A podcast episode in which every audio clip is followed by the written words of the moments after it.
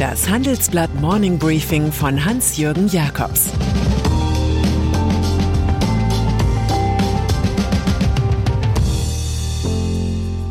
Guten Morgen allerseits. Heute ist Montag, der 2. Mai, und das sind unsere Themen. Ein neues Paar, VW und Qualcomm. Ein altes Paar, Schwesig und Gazprom. Ein gescheitertes Paar, Adler und KPMG. Nach einer kurzen Unterbrechung geht es gleich weiter. Bleiben Sie dran.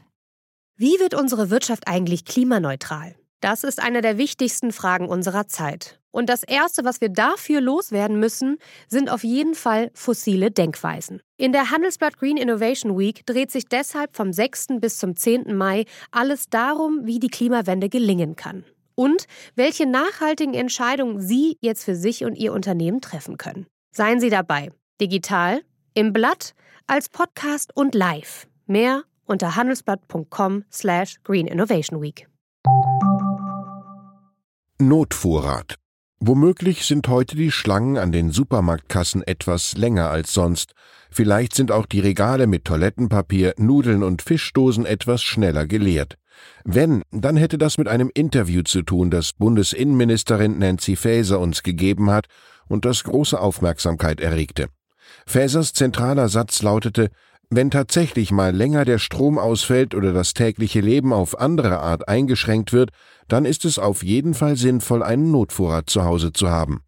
Die SPD-Politikerin monierte die Schwächen im Bevölkerungsschutz. Sie will die Sirenen bundesweit an einem Warntag testen lassen. Hier werden wir für irgendwelche größeren Katastrophen sensibilisiert. Abteilung Zeitenwende. Boris Becker sitzt im Gefängnis, Friedrich Merz ist in Kiew und Olaf Scholz brüllt auf einem Marktplatz. In der Tat, es wendet sich manches an diesen Tagen. Manuela Schwesig Immer neue Details über die Stiftung für Klima- und Umweltschutz MV bringen Manuela Schwesig, die Ministerpräsidentin von Mecklenburg-Vorpommern, in Erklärungsnot. Die ominöse Stiftung hatte offenbar weniger ökologische als vielmehr ökonomische Aufgaben. Sie sollte dafür sorgen, dass die von US-Sanktionen bedrohte Pipeline Nord Stream 2 des russischen Gazprom-Konzerns unbedingt fertiggestellt wird.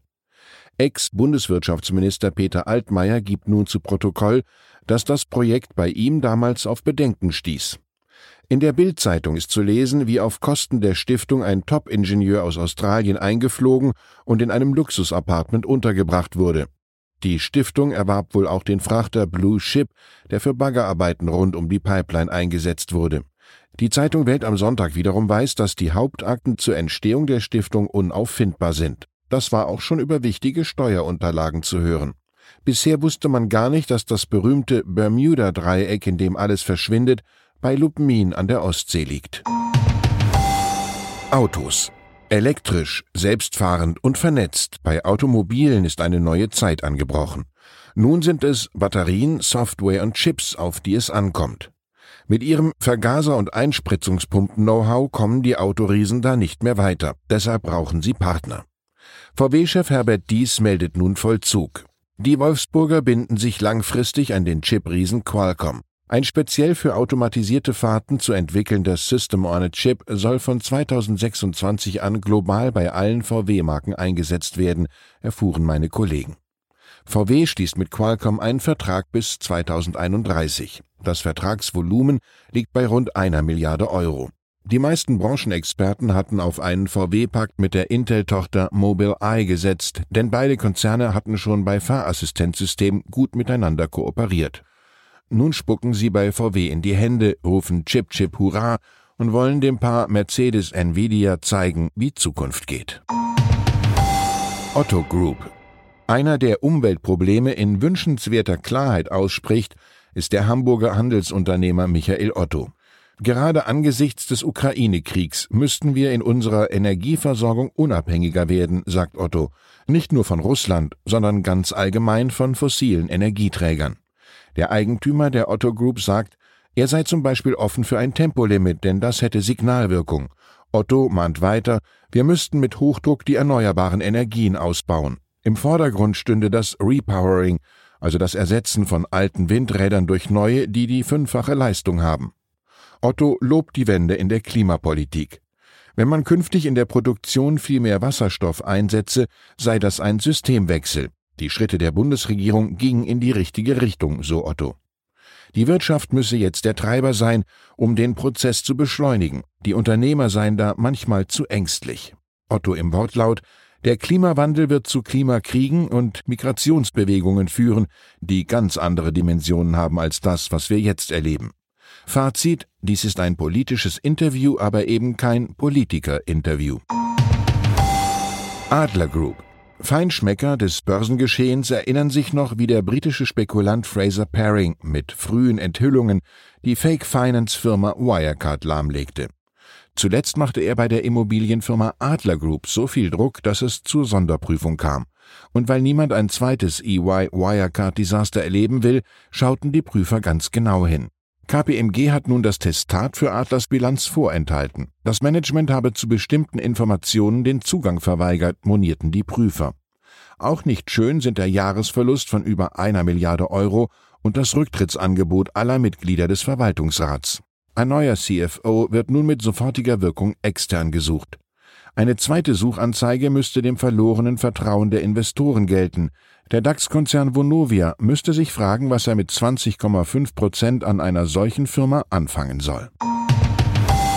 Warren Buffett. Und dann ist da noch Warren Buffett, der Neil Young der Finanzgrößen.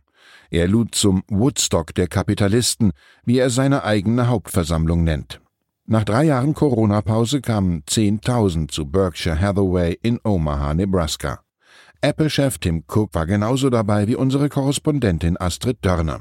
Sie berichtet von den seltsamen Souvenirs, die es beim Treffen zu kaufen gab, von exklusiven Booten vom Hersteller Forest River zum Preis von 200.000 Dollar bis zu Baseballkappen, auf denen Buffetts Foto prangt. Der Meister selbst fuhr mit einer Colaflasche in der Hand im Caddy herum. Buffett erklärte seine jüngsten Aktienkäufe und sagte auf die Frage nach einem nuklearen Angriff, wir seien für diesen Fall machtlos. Sein künftiger Nachfolger Greg Abel geht für den Ernstfall davon aus, dass Versicherer verpflichtet werden könnten, für Schäden aufzukommen. Das provozierte Buffett zu einem finanziellen Scherz. Für Schäden müsste aber nur gezahlt werden, wenn es dann noch Politiker und Regulierer gäbe. Ich wünsche Ihnen einen gut gelaunten Start in die Woche. Es grüßt Sie herzlich Hans-Jürgen Jakobs. Zur aktuellen Lage in der Ukraine ein Embargo für russisches Öl durch die EU rückt näher. Die Pläne sind halbherzig, die Folgen schwer kalkulierbar. Im ungünstigsten Fall ist Putin der Gewinner. Weitere Nachrichten finden Sie fortlaufend auf handelsblatt.com/Ukraine. Das war das Handelsblatt Morning Briefing von Hans-Jürgen Jakobs, gesprochen von Peter Hofmann.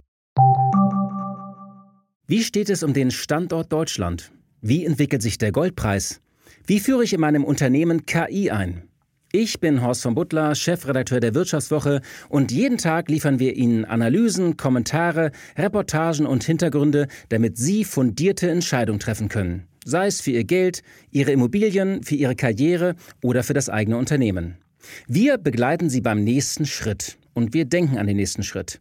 Für unsere journalistische Arbeit wurden wir jetzt sogar mit dem European Publishing Award ausgezeichnet als Magazin des Jahres. Und das wollen wir mit Ihnen feiern. Auf vivo.de slash ausgezeichnet können Sie jetzt drei Monate lang die Vivo zum halben Preis lesen. Also da würde ich ja zuschlagen. Ich freue mich auf Sie.